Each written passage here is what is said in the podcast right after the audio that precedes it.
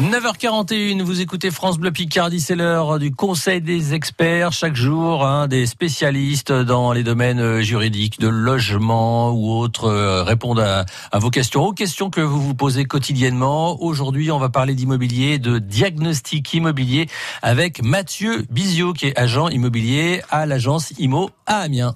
Alors les diagnostics vont dépendre de la typologie du bien. Est-ce que c'est un bien en copropriété ou est-ce que c'est une maison individuelle? La variation entre les deux, c'est la fameuse loi Carré qu'on entend euh, souvent.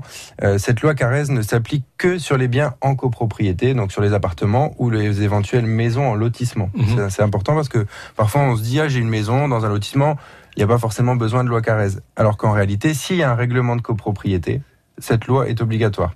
Et donc elle dresse la superficie et elle va garantir à l'acquéreur qu'il achète bien 50, 100 mètres carrés. Et même il y a une garantie en France en cas d'erreur de mesurage de plus de 5%. L'acquéreur peut demander au vendeur un remboursement au prorata de la surface lésée. D'accord, donc le, la surface, ça fait partie des, des diagnostics Ça fait partie des diagnostics et c'est souvent le plus important parce qu'il y a cette fameuse garantie. Mais il y en a beaucoup d'autres. Ensuite, il y a notamment le diagnostic de performance énergétique, qui est la fameuse échelle e. de couleur. Voilà le ah, DPE. Petite flèche euh, de toutes les couleurs. Tout à fait, comme on retrouve sur l'électroménager, etc. Ensuite, il y a euh, les deux diagnostics qui sont électricité et gaz, mhm. qui eux ne sont valables que en cas euh, d'installation qui aurait plus de 15 ans. D'accord. Donc que ce soit en appartement ou en maison, ces deux diagnostics sont obligatoires pour les installations de plus de 15 ans. Et ils vont révéler quoi? Une mise en conformité éventuelle de la maison, mhm.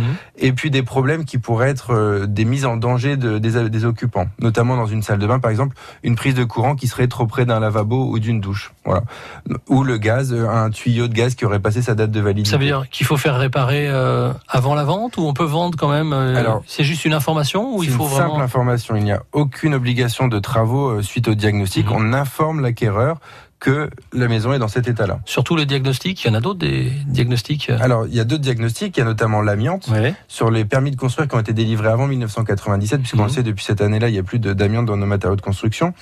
Euh, L'amiante, le diagnostic, il est, il est simple, c'est présence d'amiante ou non. Il faut savoir que les diagnostiqueurs vont faire tester en cas de doute. Donc si par exemple il y a une ardoise de toiture qui semble amiantée, mhm. souvent c'est parce qu'elles ont une texture particulière, on va casser un bout, on va l'envoyer au laboratoire pour être certain qu'il y a de l'amiante dedans et pour en informer de manière certaine l'acquéreur. Et enfin, le dernier, enfin l'avant-dernier diagnostic, c'est le diagnostic plomb. Là, c'est pour les permis de construire avant 1948. Et c'est pas le plomb euh, comme on pourrait le penser avec le saturnisme dans l'eau de consommation. C'est le plomb dans les peintures des murs. Mhm. Donc en fait, ils viennent avec une machine, ils sondent le mur pour voir s'il y a du plomb même en profondeur. Donc même si vous avez repeint par-dessus, on va toujours trouver du plomb ce diagnostic, ces diagnostics, ils doivent être faits quand? Avant le compromis de vente Avant euh, l'acte euh, d'achat Nous, professionnels, on aime bien l'avoir pendant les visites parce que mhm. comme ça, on peut répondre à toutes les questions des acquéreurs. Parfois, on a des vendeurs qui sont pas trop certains de vendre et qui, du coup, vont préférer euh, le faire qu'au moment du compromis. L'essentiel, c'est de l'avoir pour le jour de la signature du compromis pour que l'acquéreur soit pleinement informé de l'état du bien. On pourra pas négocier le prix par rapport à ces diagnostics C'est une base de négociation et c'est pour ça qu'il est important de les avoir dès le début de la mise en vente. Merci Mathieu Bizio. Je rappelle que vous êtes agent immobilier à l'agence IMO à Amiens. À bientôt. Merci. Et on retrouve bien sûr tous les conseils des experts, Mathieu Bizio et les autres experts de France Bleu Picardie sur francebleu.fr.